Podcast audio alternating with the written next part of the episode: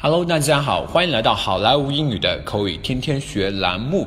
今天是八月二十二号，现在是晚上九点三十六分。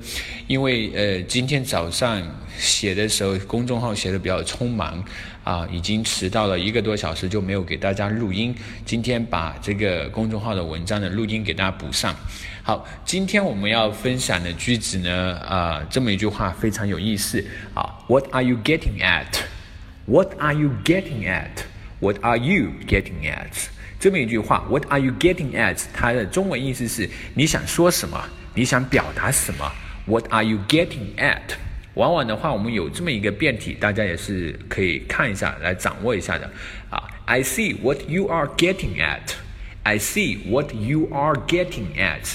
我明白你的意思了，我明白你的呃意思了啊。这么一句话，好，这就是我们今天要跟大家分享的。What are you getting at？你想要说什么？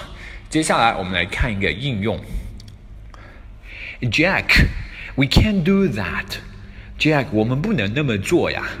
What？What are you getting at？什么？你想说什么呢？White ink is the bellwether in our field. If we manage to steal this business from them, they would probably feel offended and then put us in a very difficult position.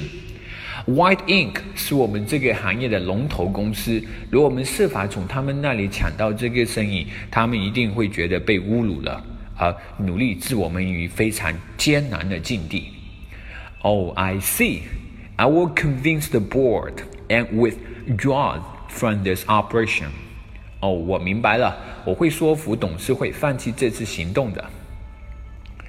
Jack, we can't do that. What? What are you getting at? White ink is the bellwether in our field. If we manage to deal this business from them, they will probably feel offended and then put us in a very difficult position. Oh, I see. I will convince the board and withdraw from this operation.